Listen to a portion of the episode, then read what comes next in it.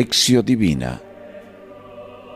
Miércoles de la vigésimo novena semana del tiempo ordinario.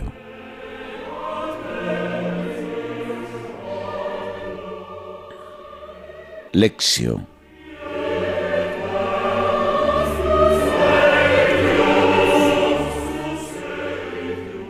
La primera lectura es de la carta del apóstol San Pablo a los romanos, capítulo sexto, versículos 12 al 18. Hermanos, que no reine pues el pecado en vuestro cuerpo mortal. No os sometáis a sus apetitos, ni prestéis vuestros miembros como armas perversas al servicio del pecado. Ofreceos más bien a Dios como lo que sois, muertos que habéis vuelto a la vida, y haced de vuestros miembros instrumentos de salvación al servicio de Dios. No tiene por qué dominaros el pecado, ya que no estáis bajo el yugo de la ley, sino bajo la acción de gracias. Entonces, ¿qué? ¿Nos entregaremos al pecado porque no estamos bajo la ley, sino bajo la gracia? De ninguna manera. Sabido es que si os ofrecéis a alguien como esclavos y os sometéis a él, os convertís en sus esclavos, esclavos del pecado que os llevará a la muerte, o esclavos de la obediencia a Dios que os conducirá a la salvación.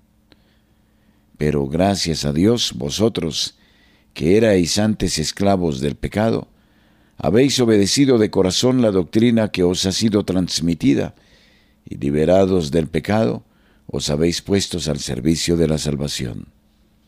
Palabra de Dios. Te alabamos, Señor.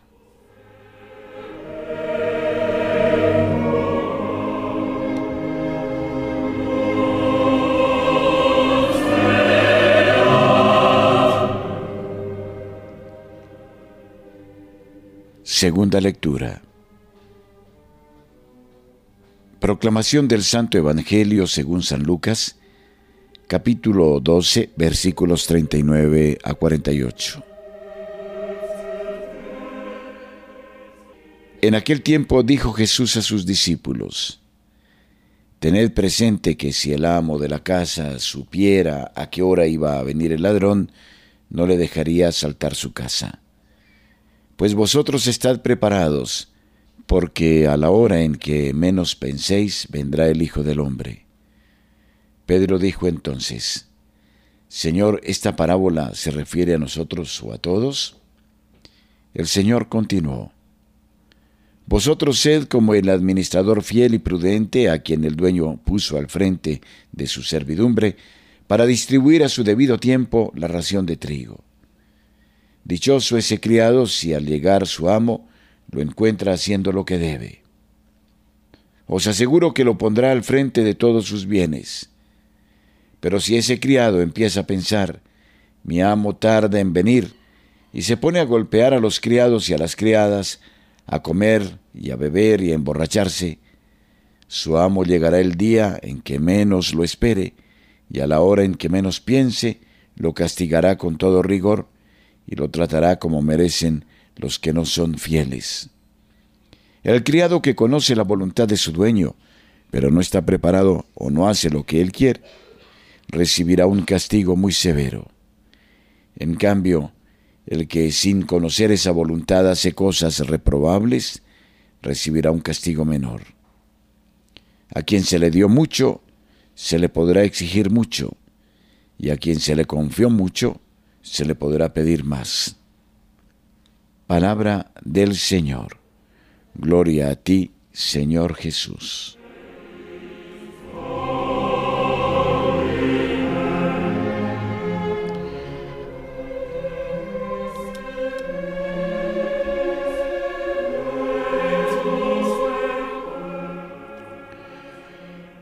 Meditatio.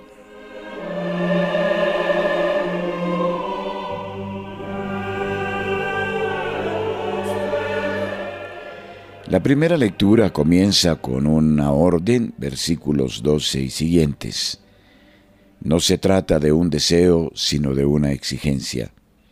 Exactamente la que deriva del acontecimiento histórico salvífico que se ha llevado a cabo en la vida de cada creyente por medio del sacramento del bautismo. Del bautismo está hablando efectivamente Pablo en este capítulo de su carta, y ese sacramento ha de ser puesto como fundamento de cuanto va a comunicar a sus destinatarios. En consecuencia, también nosotros podemos caminar en una vida nueva. Y sobre esta novedad de vida construye Pablo ahora su discurso. Es preciso que nos convirtamos en lo que ya somos. Es menester que obremos de un modo consecuente con el don que hemos recibido es necesario que vivamos en nuestra vida el misterio pascual de Cristo. Eso implica, sobre todo, dos cosas. Morir al pecado y vivir en Cristo. Dos momentos de un único estilo de vida, dos actitudes complementarias entre sí e igualmente necesarias. Lo que Pablo afirma deja entrever también un acento polémico contra algunos que, disociando los dos momentos del único misterio pascual, admitían la hipótesis de una existencia cristiana al son de la permisividad y del laxismo. Sin embargo, Pablo no puede ceder frente a semejantes desviaciones.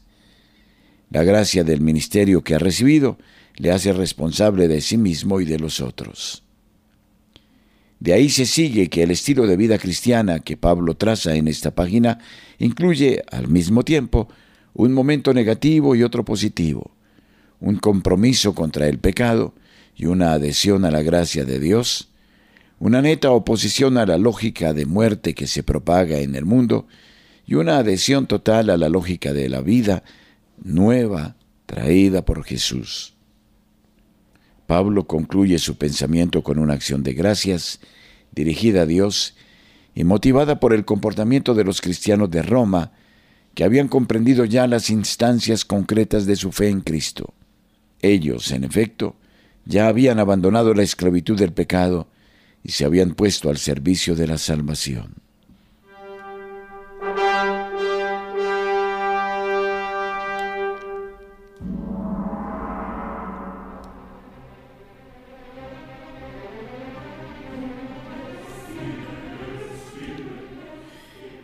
Las exhortaciones de Jesús dirigidas ahora a sus discípulos sacan a la luz la responsabilidad de todo creyente frente a la novedad del Evangelio y a sus instancias prácticas.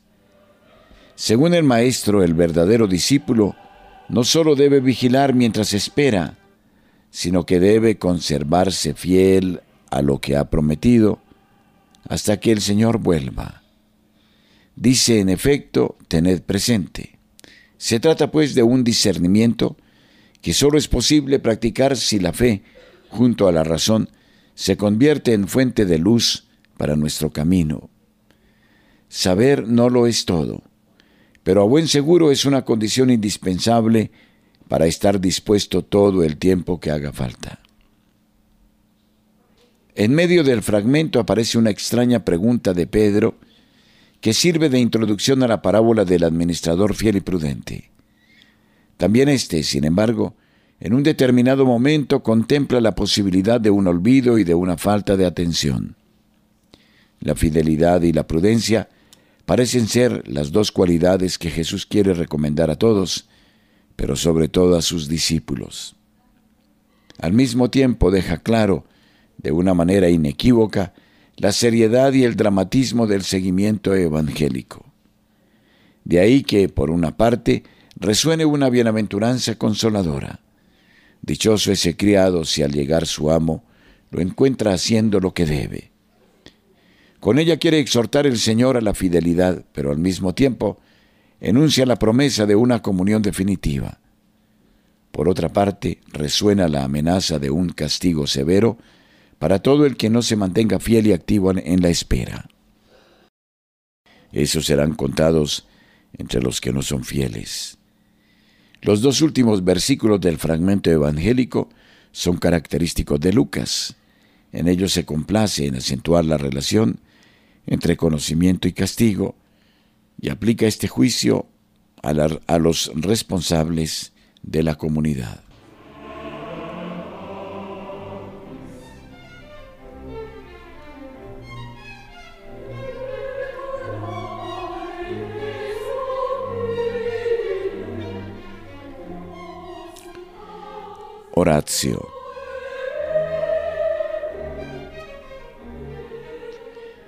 Dichoso el criado si al llegar su amo lo encuentra haciendo lo que debe.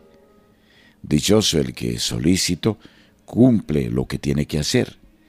Su esperanza se verá recompensada con el bien prometido.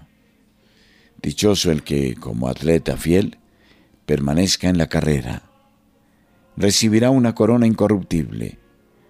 Dichoso el que, habiendo puesto la mano en el arado, no mira hacia atrás. Recogerá frutos en abundancia. Dichoso el que procede con templanza y prudencia en el viaje. Verá las alegrías eternas. Dichoso el que se muestra constante en la prueba tendrá la suerte que Dios prepara a sus amigos. Dichoso el que afronta con buen ánimo las fatigas del deber, gozará con la recompensa de sus esfuerzos. Dichoso el que se prodiga en favor de los otros sin segundas intenciones. Dichoso el que sirve y piensa en hacer el bien. Estará aún mejor en el reino de los cielos. Dichoso el que camina en la verdad desmenuzándola mientras va de camino. Sus numerosos seguidores le darán la gloria. Dichoso el que haya dado a Dios tiempo para realizar sus designios, gustará la victoria de los fuertes. Dichoso el que hace su vida útil y santa, se le dará cien veces más. Dichoso ese criado si al llegar su amo lo encuentra haciendo lo que debe. Amén.